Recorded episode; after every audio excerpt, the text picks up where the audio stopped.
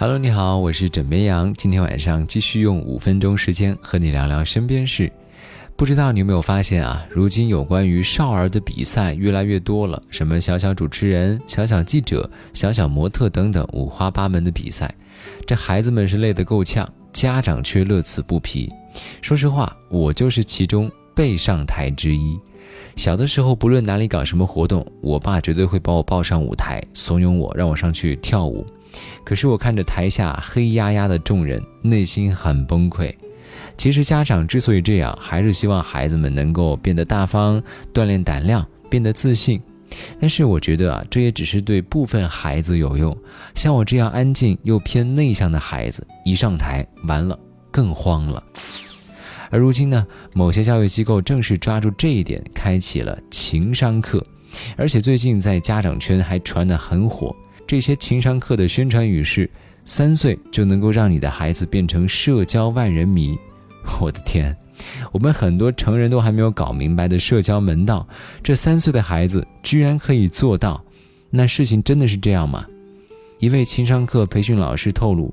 这个课程呢，面向的是三到十二岁的儿童，而根据不同年龄段的能力，设置了最适合的课程。比如说，三到六岁主要是比较简单易懂的内容；七到十二岁的课程内容呢，则需要记忆理解的内容更多。其中有包括社交万人迷在内的一系列课程，涉及情绪认知、建立安全感等内容。作为新兴事物呢，情商课教师的师资能力暂时没有来自管理部门的硬杠杠。对此，很多家情商教育机构表示，招聘的老师呢均具备教育或者心理相关的资质证书。上岗前，内部还会有严格的培训，涉及到专业课程、应对家长、销售等能力培训。有记者在探访中了解到，多家情商教育机构针对不同年龄段推出了相应的收费套餐，比如零到三岁一年的情商课收费在万元出头。三到六岁年龄段的则需要两万元，而两年课程则要三点六万元。这平均下来，一个课时在一百到两百元之间，这可比普通的课外辅导、艺术类培训价格还要高。那这样的课到底有没有用呢？有家长反映说变化不大，可是呢，也有家长说，哎，还不错。那我们来听一听专家怎么说。南京师范大学儿童发展与家庭教育研究中心副主任殷飞表示：“情商不是严格意义上的科学概念，大家在生活中所说的情商呢，主要是指懂得体察和理解别人的情绪，能够正确的管理自己的情绪和正常的情绪表达。而所有的情商课包含的内容呢，我们生活场景中都已经具备了。